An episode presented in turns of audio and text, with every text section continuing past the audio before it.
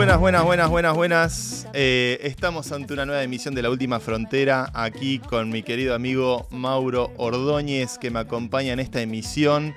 Eh, em, un poco accidentado el día de hoy porque estamos probando nuevos sistemas. Estamos logrando corregir los píxeles a Pixelman.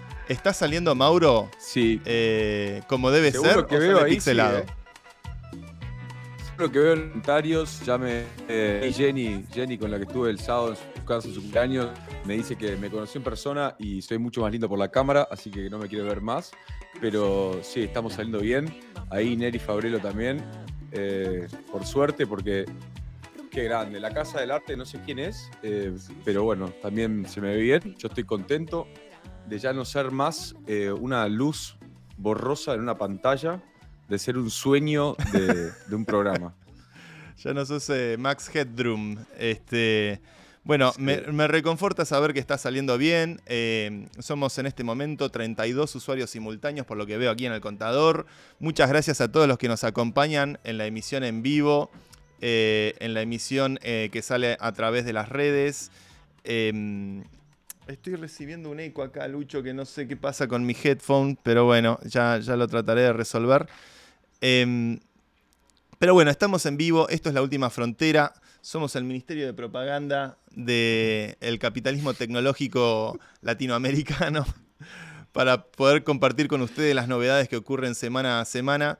Em, iremos em, trayéndole las novedades de los últimos acontecimientos tecnológicos. Muchas gracias a todos los que nos acompañan en vivo por YouTube. La idea es que esto sea un ida y vuelta.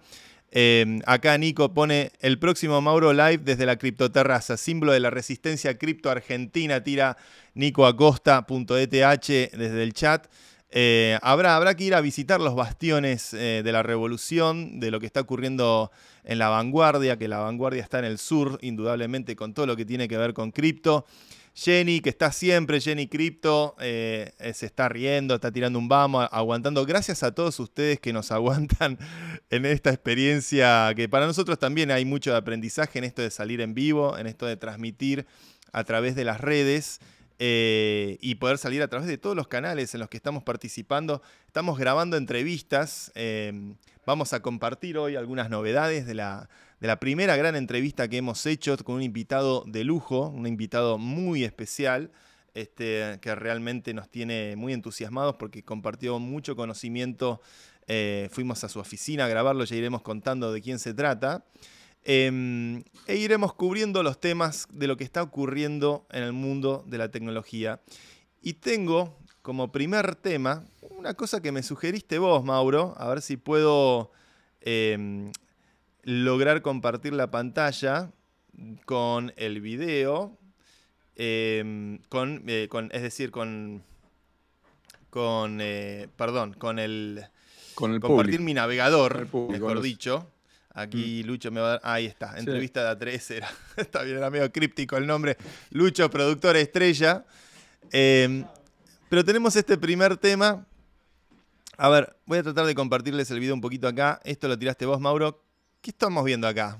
Sí.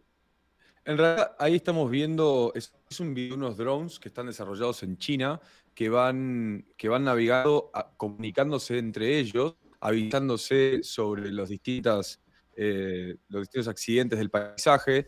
Si ven detalle, el video va pausando y va explicando que hay que pasan por lugares pequeños, que hay de repente bambús eh, que están caídos y eso se van comunicando. Esto es una coordinación entre los drones de manera autónoma.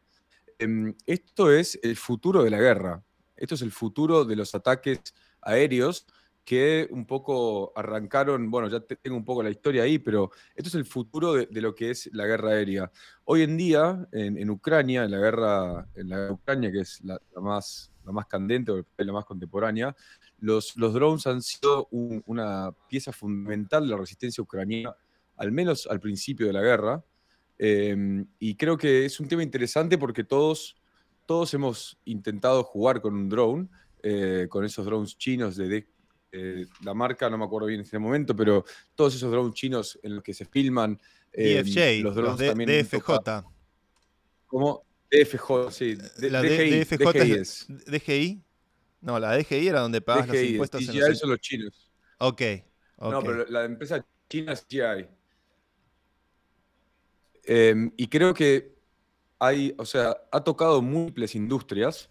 Eh, creo que la, una de las que más vio abaratados costos, aparte de la guerra, es el cine. El cine antes necesitaba hacer un helicóptero para hacer tomas aéreas y ahora con un drone de mil dólares, mil quinientos dólares, estar haciendo tomas de alta calidad eh, aéreas. Fíjate, hay un video, si, si podemos encontrar, no, por ahí no es muy relevante, pero eh, Tom Cruise, el, el chupasangre Tom Cruise. Eh, a ver, lo voy buscando. ¿Qué busco? Pongo chupasangre de Tom Cruise en YouTube. Buscando, Tom Cruise comes with bike to Canyon, creo que es algo así. El tipo saltó con una moto, jumps with bike. To, to, with bike to Canyon. Creo que el tipo, creo que lo vas a encontrar así. Una toma que estaba soñado hace mucho tiempo y es una toma que él va con una moto por, un, por, una raya y salta un cañón y se tiran paracaídas. Todo eso lo hace él. Pero bueno, eso está filmado con drones y, creo que es, interesante ver cómo la tecnología va, que realmente se nace, nace desde, la industria militar, como la, mayor parte de la tecnología que hoy disponemos y que disfrutamos eh, como civiles, nace del desarrollo militar. Eh, se va, va permeando los distintos sectores. Ahí lo estamos viendo. Tom ¿Vos alguna vez manejaste eh, un droncito? Ah, mira, yo, yo, me acuerdo, estamos viendo a, Tomás tirarse por el cañón y mostrar toda su virilidad como, como hombre de riesgo. Este, la verdad que un mm. fenómeno, Tom, como hace sus propios dobles. Este, me parece esta, la crisis de los 40, Tom le dura, le, dura mucho. Eh, yo, recuerdo en San Francisco hace mm, unos años atrás, caminando por Golden Gate Park, vi un pibito que estaba con unos lentes que le tapaban la cara, con una especie de lentes de realidad virtual, y con un drone de alta velocidad, con un drone súper ligero, de altísima velocidad, que hacía zigzags entre todos los árboles del parque. Eh, y me acerqué a hablarle al pibe y me contó que era un corredor profesional, de, o semiprofesional, vaya uno a saber cómo es, de carreras de drones, que hay toda una disciplina que tiene que ver con tunear el dron para que vaya a máxima velocidad y con el casquito de realidad virtual vos ves en primera persona lo que el dron va filmando y lo vas medio manejando con el joystick y con, y con el movimiento de tu cabeza vas manejando la cámara incluso. Eh, entonces el pibe podía ir girando y moviendo como si fuera un auto de Fórmula 1 eh, ese, ese mm. dron volador.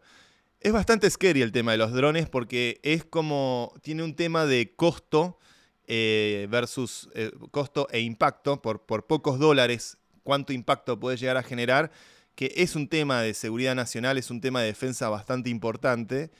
Em, yo recuerdo una vez en Y Combinator, hace, hace unos años atrás, conocí a un piloto de drones militares.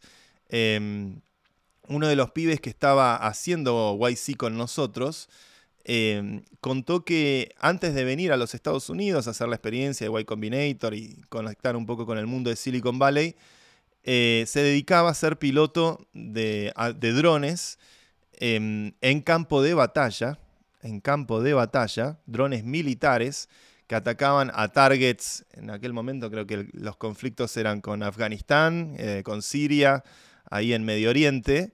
Eh, y una de las cosas que más me llamó la atención de... Mm, eh, más, me llamó, más me llamó la, atención de, lo que nos contó era que él manejaba el dron desde una oficina en Dubai. No manejaba el dron eh, en el lugar de los hechos, sino que estaba en una cómoda oficina, en una especie de penthouse eh, o un edificio, imagino un edificio, un rascacielos metido escondido en el medio de Dubái, y desde ahí se ejecutaba la operación para activar los drones que están en, el campo de batalla. Y lo que más me, asombró, o sea, ya eso me parecía como disociar eh, ¿no? dónde está el soldado y dónde está la bala, me parece como una cosa muy, muy espeluznante de cómo es la guerra moderna, sino que lo otro que me llamó la atención es que eh, la orden, la orden de dar, de disparar o de atacar, no la tomaba él como, como piloto del drone, tampoco la tomaba em, un militar o un general supervisando la operación, sino que la orden venía desde Silicon Valley y era, según nos contaba él, activada por eh, una empresa que se, muy conocida que se llama Palantir. Que Palantir aparentemente es una empresa de inteligencia artificial, es una empresa cofundada por Peter Thiel. Eh, Peter Thiel es famoso por haber invertido en Facebook, por haber apoyado a Trump cuando nadie lo apoyaba, un tipo que tiene una agenda política muy fuerte, es uno de los billionaires, uno de los grandes tycoons de Silicon Valley, y él fue el CEO de, Palantir. Palantir tiene como el, hito de haber sido eh, la empresa que supuestamente, según dicen ellos en sus presentaciones, encontraron a Osama Bin Laden, aplicaron inteligencia moderna y cruzaron datos de todo tipo para poder rastrear a Bin Laden, que dio en la operación exitosa donde lo, lo encuentran en Pakistán y lo, terminan liquidando y después lo tiran de un avión. Se ve que es una cosa muy del imperialismo, tirar gente del barco, de los aviones. Del barco. ¿De un barco era? Para que no haya. Lo tiraron de un barco, supuestamente. Sí, sí, lo eh, tiran de un barco. Perdón, peregrinación. Avión fue acá. aviones fue acá. Entonces, a mí me explotó la cabeza cuando, con, la eh, anécdota de, ese pibe, porque eh, no es solamente que, la, que hay un piloto disociado del campo de batalla piloteando un dron desde otro lugar del mundo donde ocurren los hechos, sino que la decisión de ejecutar o de disparar viene de una inteligencia artificial que está evaluando o, procesando hechos y que determina en última instancia si hay que disparar o no. Es un mundo bastante espeluznante. Eh, ha cambiado mucho el campo de batalla. Sí, sin dudas. Y, en principio los primeros drones, eh, los, los desarrollados israelí, en la, en la guerra, cuando conquistan Líbano del Sur, cuando conquistan Líbano del Sur, en los 80, ahí desarrollan drones nada más de surveillance, ¿viste? Van con cámaras para tener información en tiempo real sobre eh, los distintos, las distintas posiciones estratégicas del ejército. Em, y, hay, hay, una, hay una, una batalla, no sé cómo decirle, eh, que es épica en la historia de los drones, que se llama The, The Baca Valley Turkey Shoot. Eso fue en, mil, en 1980 y pico, en donde los, Sí, sí, sí. es muy loco la estrategia, porque es así. Estamos en el 80, fin, está terminando la Guerra Fría, pero más allá de eso estaba el ejército israelí financiado y, armado por Estados Unidos y el ejército del Líbano financiado y armado por la Unión Soviética. La Unión Soviética tenía unos, unos misiles de tierra-aire que eran muy eficientes, eh, pero valían por 600 mil dólares cada, cada, cada sistema de, cada Sí, cada sistema de misiles. Y estos, y estos drones de, surveillance valían 40, 50 mil dólares. Entonces, ¿qué hicieron los, los israelíes? Mandaban un grupo de drones a hacer el surveillance, a sacar las fotos, a ver dónde estaban posicionados los distintos, eh, las distintas baterías de misiles de defensa, activaban los radares y las baterías de defensa, entonces tiraban los misiles, bajar un drone de 20 mil dólares valía 600 mil dólares y el tiempo de recarga, todos los, fighters eh, israelíes con la información reclutada por los drones y liquidaban todo lo que se movía. Em, la estadística es como que bajaron 85 aviones en tierra y después bajaron 25 baterías de misiles a contra cero, eh, muertes y cero bajas israelíes. Eso fue como la primera vez que, sucedió que, el, que los drones... Mira, estamos hablando tanto de la guerra y traigo un símbolo de paz. Un símbolo de paz. un símbolo de paz. Este es Tokio, que es el que me quiere. Tokio es el que me quiere y me da besitos. Ah, yo, yo comiéndome el flash de, historiador. Eh, pero bueno, pero bueno, nada, es, muy, es muy loco y cómo, cómo después empieza el, desarrollo yankee y después y Estados Unidos eh, desarrollando el Predator, es el primer drone que tiene posibilidad de atacar. Eh, bueno, desde eso siempre todo viene, drones. Todas estas tecnologías, eh, Internet viene del Departamento de Defensa americano. Internet nace como una estrategia para descentralizar la información. Mucha de la tecnología, los semiconductores, también desarrollo, este, mucho financiamiento público que también viene como una cuestión de necesidad armamentística, de capacidad de encriptación. Mm. Eh, mucho de la tecnología nace a través del desarrollo de, de instrumentos militares. Em, También está la teoría de que Bitcoin nace de un, de un, de un robo a los archivos de la CIA, ¿no? ¿Querés que te encuentre ese, ese documento? Mientras acá lo, lo dejo a nuestro amigo, la mascota oficial. Te voy a buscar. Déjalo, encontrarlo porque es. Sí, porque, eh, porque eso es interesante. También está bueno, está bueno comunicarlo. Em, mientras tanto, si quieren. A ver, voy a ir un poquito al chat. Buscas eso. A ver, Gera, a ver, vamos un poquito más arriba. Che, ante, todo, gracias por esperarnos esos 20 minutos. Estuvimos haciendo un par de cosas antes con, con algunos eh, nada, estuvimos haciendo otra, otra entrevista que también vamos a hacer más adelante, así que estamos, estamos recalculando todo. Yo Mira esto. cuatro termos de mate ya, así que por ahí, dale, vamos. Eh, esto, esto que estoy mostrando ahora en pantalla, How to Make a Mint, The Cryptography of Anonymous Electronic Cash. Yo lo que quiero que vean, lo primero que quiero que vean es la fecha. 18 de junio de 1996. Miren el servidor, mit.edu. Esto, está en un, esto lo estoy sacando de un servidor del MIT, de la Universidad MIT. Es decir, este, este, este HTML que estoy mostrando en pantalla, este documento es de la National Security Agency Office of Information Security Research and Technology. la NSA, gente, vamos a resumirlo un poquito. La división de criptología de la NSA, de la Agencia Nacional de Seguridad norteamericana. Este, este texto del año 96 es una de las razones por las cuales en algún momento los redditors o Internet empezó a sospechar que Bitcoin era efectivamente algo hecho por el Deep State americano. Y si se fijan, el, artículo es muy largo, pero si se fijan, miren, What is Electronic Cash? Em, eh, public Cryptography, Untraceable Electronic Payments, A Basic Electronic Cash Protocol, ¿eh? habla de criptografía, eh, identifying information, eh, firmas. Em, how to make a mint. la idea de minería está ya implícita un poquito en el funcionamiento de esto. Y este texto tiene muchas ideas de avanzada. Habla de Zero Knowledge Proofs, habla de, muchas de las ideas que después fueron popularizadas y fueron este, comercializadas en algún punto por lo que hoy se conoce vagamente como la industria cripto o lo que ha sido el fenómeno de Bitcoin y los smart contracts. Año 96.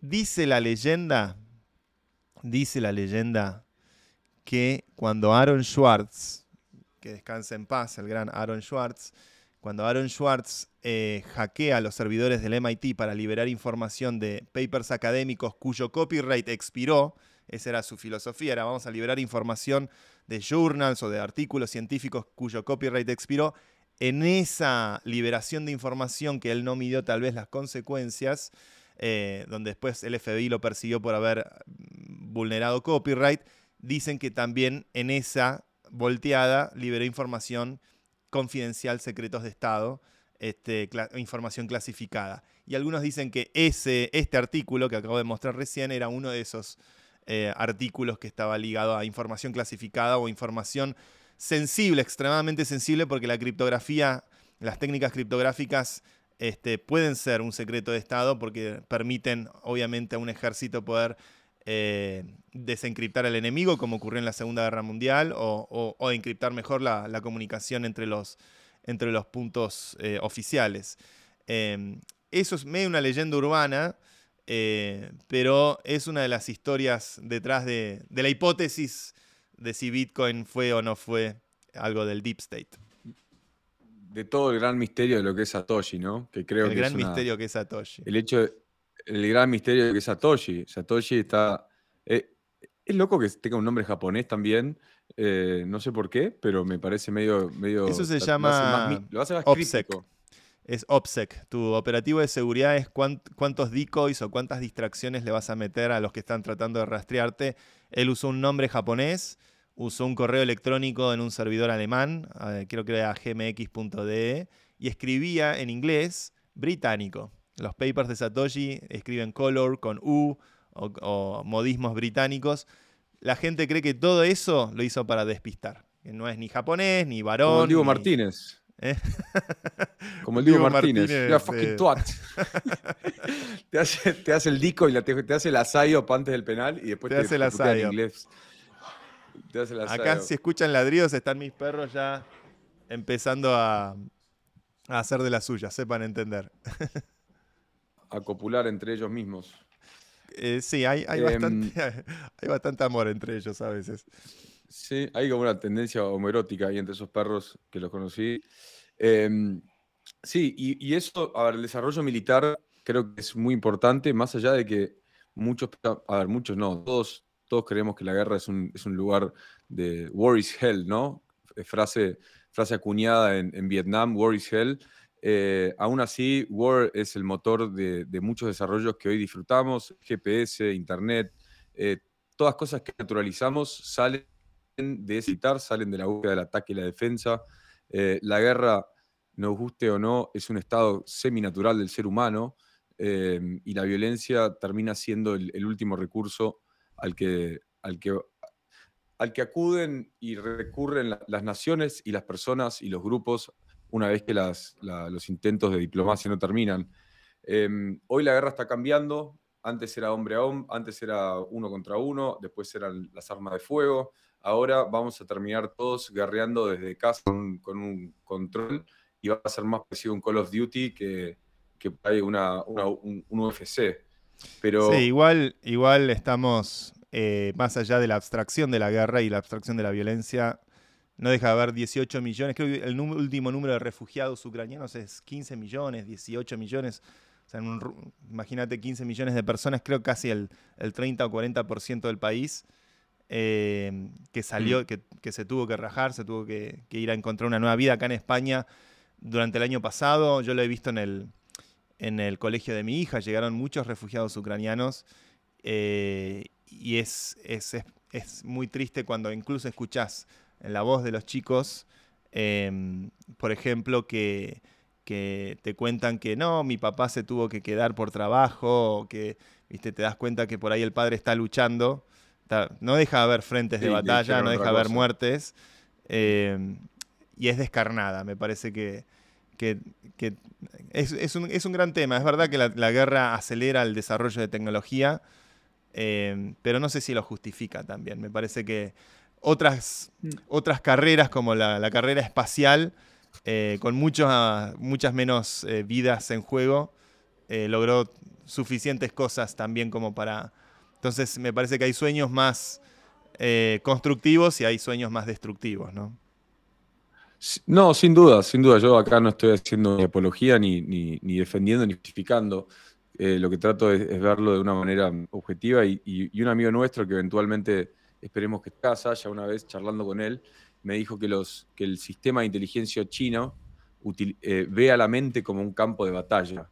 Eh, y tanto es así que hasta utilizan TikTok eh, como herramienta de guerra psicológica, utilizan el fentanilo que meten a Estados Unidos vía los mm. carteles mexicanos como guerra biológica. Entonces... El COVID. Mucho, el, COVID, que ahora los medios se aceptan la, el lab leak theory. Em, lo, que, lo que creo que pasa también es, es que en, esta intención pacifista eh, no nos tenemos que olvidar que no todos están, no todos estamos en la misma página. Para que haya paz, las dos personas tienen que tener, tienen que tener intenciones de paz. Y, y lamentablemente lo que más se ve es que para que haya paz tiene que existir la amenaza de violencia, porque si no es muy difícil encontrar paz global e incluso en, incluso en, la casa de uno, ¿viste? Sí, El padre siempre era como la... Only the paranoid survive, se suele decir. Eh, mm. Solo sobreviven los paranoicos y, la, estrategia de defensa de, las grandes potencias siempre es la tesis de, guerra potencial, ¿no? Eh, es como tratar de adelantarse en muchas jugadas en el tablero ante potenciales conflictos y es eh, inherente a toda potencia siempre tener como que asumir una especie de rol de policía del mundo. Es, es un tema que da para largo, ya que estamos en modo Terminator. Yo lo que te propongo es que pasemos eh, a más cosas estilo Terminator, porque es algo que nos estamos dando cuenta con el podcast a medida que vamos avanzando en cada emisión, es que la inteligencia artificial se está volviendo eh, un tema obligatorio. Los avances que están habiendo semana a semana en materia de AI eh, son eh, realmente impresionantes. y quiero compartir ah, esto que me gustó mucho, que lo vi en un tweet de Dami Catanzaro, que es una herramienta que usa GPT, ChatGPT, GPT Travel Advisor. Miren cómo funciona esto. Vos le pones a qué ciudad vas a ir, a qué ciudad querés ir, cuántos días querés ir y automáticamente te arma un itinerario. Empieza a buscar todos los lugares relevantes para que puedas visitar y te va a entregar un texto, miren cómo lo hace acá, para el día 1, día 2, día 3, por ejemplo, si vas a Roma, te dice día 1 anda al Coliseo, con el link para comprar tickets, en el día 2 puedes ir al Vaticano, eh, en el día 3, y te arma automáticamente todo el itinerario. Esto me gustó porque es, eh, lo compartió Damián Catanzaro, que es un programador brillante, este, el, creador de Cafecito, que es una app para eh, apoyar a los creadores de contenido y a la gente que genera cosas copadas en Internet. Me parece que también es, una aplicación, que una pequeña demo que enseña, empieza a mostrar cómo se puede hacer esto que decimos siempre, lo que dice nuestro, nuestro querido auspiciante Mercado Shops, cómo hacer de lo complicado algo sencillo. ¿no? Eh, y la verdad es que eh, la combinación de drones con inteligencia artificial es cuestión de tiempo que se desate una tormenta con todo esto. Sí, bueno, el video que estamos viendo es un poco los primeros pasos de esa, de esa combinación, en donde se van comunicando entre ellos para, para analizar el terreno. Hay que ver que los drones que se está usando hoy, hoy en Ucrania, que, es la, que son los suicidas, son los drones suicidas de, Irán, eh, son como son avioncitos que, que, son un misil básicamente y van. Imagínate una mezcla entre la inteligencia artificial, drones como los que estamos viendo en el video chinos, y con, eh, con, pequeños, con pequeños dispositivos explosivos o algo así. Se puede poner muy complejo. Hoy ya China usa los drones como, como mecanismo de, vigilancia, te pone, te pone lectores de, cara, te pone lectores de QR, está constantemente, eh, constantemente vigilando cada paso y el, y el, gran hermano está cada día más cerca, y no el que estamos viendo hoy en la tele argentina, sino el que, el que nos va a, perseguir a todos lados. Y hay que estar. No, a ver, yo soy, perdón, soy pro, cierro soy pro tecnología, aún así me genera, me genera mucha inquietud hacia dónde estamos yendo a nivel eh, orden social. Bueno, el orden social es, es un es un el gran tema que se debate también en cripto, ¿no? En cripto eh, estamos permanentemente, creo que las comunidades estamos debatiendo también sobre cómo usar las herramientas, mejores herramientas de gobernanza, mejores herramientas de control que podamos el día de mañana aplicar e implementar en el campo de la inteligencia artificial. Eh, me parece que ahí hay también otro cruce de temas eh, muy, muy importante.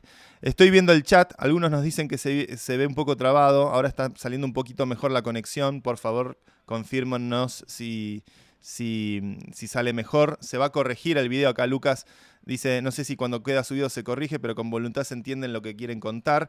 Em, creo que estamos con algunos temas de conexión, así que eh, de todos modos, todo esto queda grabado y va a salir después eh, bien editado cuando lo saquemos por Spotify y cuando salgamos por las diferentes eh, redes, cuando hagamos los diferentes clips, todo queda grabado.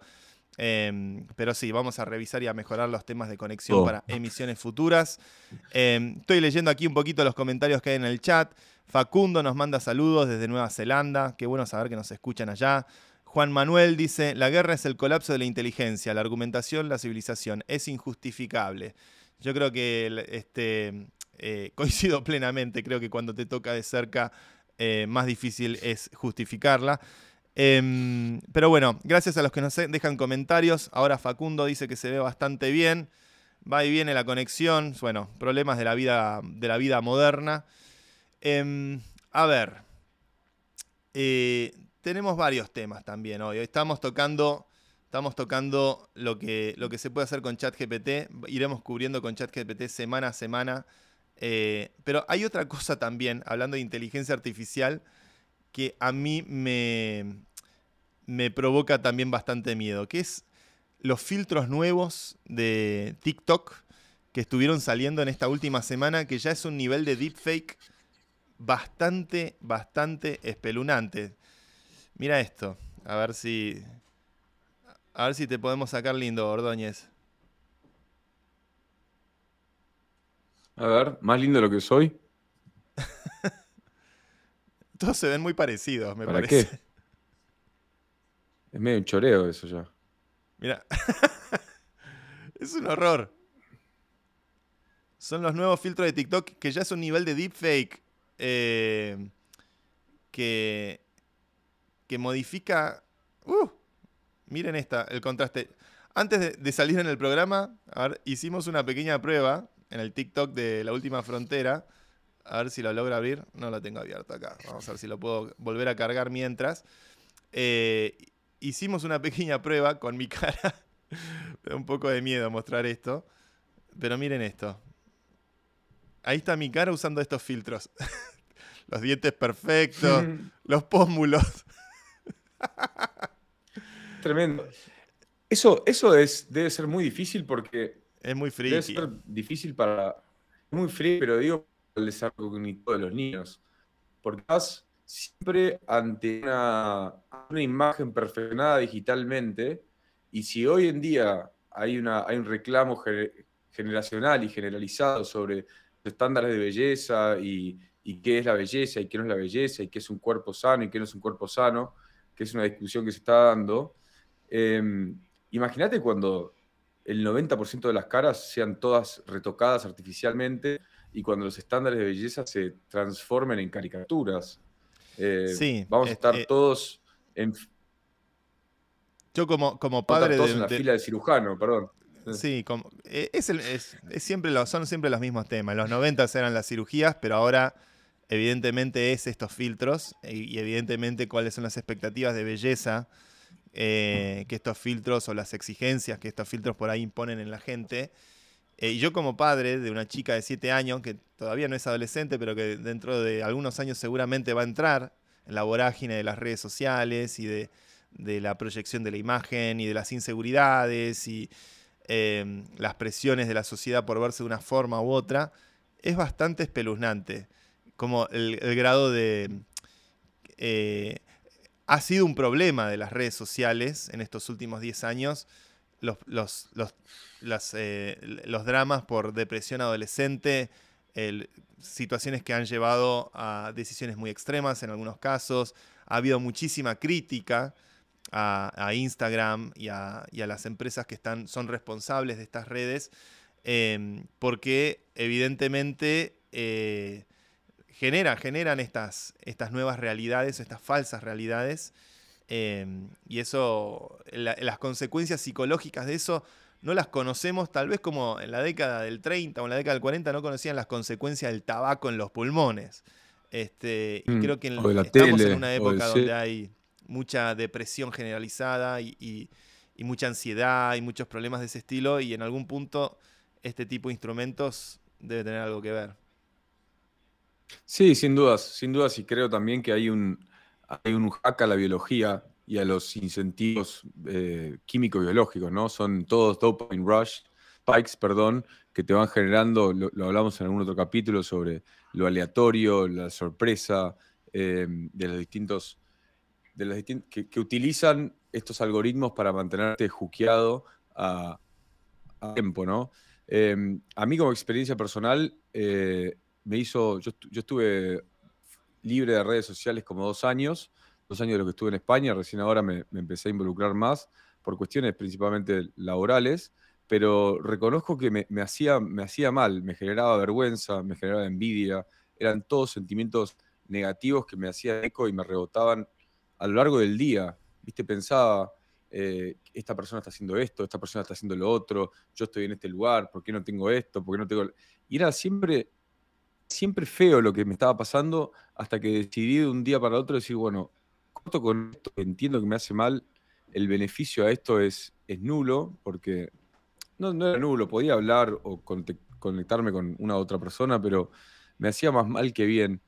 Y, después de años de estar fuera, eh, volví, pero desde otra perspectiva.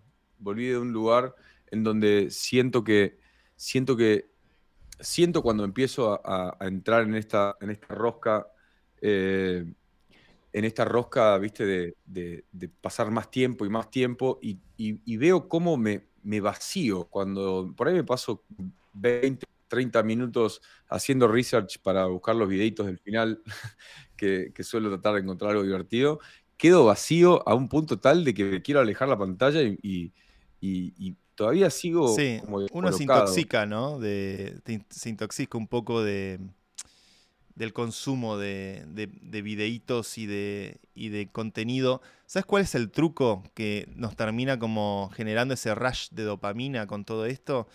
Es el, primero el scroll infinito, que nunca se termina. Mm. Em, y lo otro es el randomness. Que el siguiente, la siguiente, no sabes qué va a ser lo siguiente que vas a ver. Entonces siempre estás en uno más, uno más. Porque puede ser cualquier cosa, puede ser algo que te entusiasme, puede ser algo que te, te motive. Eh, entonces siempre le das una chance a ver algo más, a ver algo más. Eh, y la verdad es que eso genera como una pequeña adicción, ¿no? Una pequeña pequeño rush de dopamina de sentir eh, que, te, hace que te quedes enganchado, que por ahí te cuesta irte a dormir, te cuesta apagar el teléfono. Me parece que es un fenómeno muy, muy de, este tiempo y que un poco todos nos, identificamos. Sí, sí, sin dudas, sin dudas. Yo creo que hay una, a ver, como experiencia personal, eh, que, que, es de lo único que puedo hablar en realidad, eh, creo que es muy importante eh, la conexión con la tierra, ¿no? Poder eh, desconectarte realmente, ir descalzarte, meterte en, un parque, salir de la pantalla en un momento. Los argentinos tenemos la posibilidad de tener grandes extensiones de tierra a nuestra disposición, tanto el campo de algún amigo o, parques enormes en donde puedes ir, desconectarte. Creo que hay una, ahí hay un beneficio que, te, que es conectarte con, con eso bien primal de tu existencia, eso que está eh, codificado en el ADN. Bueno, acá en el chat nos están diciendo que se congeló la imagen. Em, acá tenemos a Lu que se va a ir actualizando. ¿Qué, es lo que pasa? Se actualizan los frames, pero... Se actualizan los frames, pero lento, lentamente. No estamos logrando que la transmisión salga muy bien el día de hoy. Pedimos disculpas. Se está grabando bien, se está grabando todo. Por supuesto, estamos logrando mantener la grabación, pero vamos a ver si podemos ir de alguna forma mejorando la transmisión. Em, ya estamos en los 50 minutos de transmisión. Em, hemos tocado varios temas, un poco todos que ver con el fin del mundo en algún punto. ¿no? El hecho de los drones, eh, las máscaras eh, y la inteligencia artificial. Pero eh, lamentablemente no estamos logrando que salga bien. que salga bien la transmisión el día de hoy, estamos con problemas de conectividad. Em, por lo cual se va a hacer dificultoso, querido Mauro, mostrar más cosas, me parece. no vamos a poder seguir mostrando más contenido eh, con la pantalla al menos, porque se nos ha trabado la, transmisión de la imagen, pero creemos que nos están escuchando bien con el audio, ¿no? ¿El audio se escucha bien? Yo creo que se, la primera vez que más o menos nos veíamos bien se rompió la, pantalla de tanta belleza. Eh, esa gorrita trumpeana que tenés, esa gorrita trumpeana que tenés, le vamos a meter un Make Argentina Great Again. No, por eh, Dios, no. el Magar. No, no, no, no, no. No, empieces a infiltrar. Eh, no empieces a infiltrar la testosterona. Este, mm, la testosterona full. Bueno, un poco accidentada la transmisión de hoy, pero de a poquito vamos corrigiendo los detalles técnicos. Esto ha sido una nueva emisión de La Última Frontera. Queremos agradecer una vez más a nuestros eh, auspiciantes que nos acompañan, a Mercado Shops. Mercado Shops, para los que no saben, es la plataforma de tiendas online de Mercado Libre, así que si quieren comerciar y vender productos usando toda la infra de Mercado Libre, como Mercado, mercado Pagos, Mercado Envíos, Mercado Crédito, eh, no duden en contratar y en usar Mercado Shops. Y también se suma a la última frontera Globant, la empresa tecnológica latinoamericana por excelencia con presencia en 21 países, ayudando a las organizaciones a desatar todo su potencial de innovación, de diseño y de ingeniería a gran escala. Estamos muy contentos que nos estén acompañando en esta experiencia que hemos dado en llamar La Última Frontera y nos vemos en la semana que viene.